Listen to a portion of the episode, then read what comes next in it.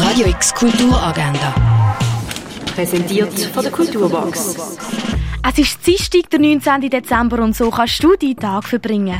Wie ist aus dem Willy Wonka, dem grössten Erfinder, Zauberkünstler und Schokoladenfabrikant der Welt, eigentlich der geworden, den wir alle kennen und lieben? Antwort auf die Frage liefert der Film Wonka, wo du am 10 vor 2, am 4 und am Viertel vor 9 im Kultkino Atelier schauen kannst. Ein Rundgang durch die Ausstellung von Nico Piroschmani gibt es am 3 in der Fondation Baylor.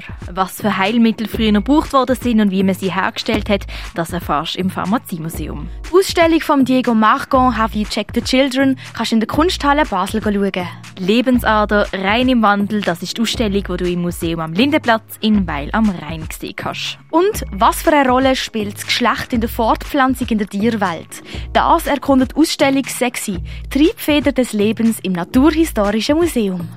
Radio X Kulturagenda. Präsentiert von der Kulturbox. Kulturwerbung mit Herz. Am Puls von Basel.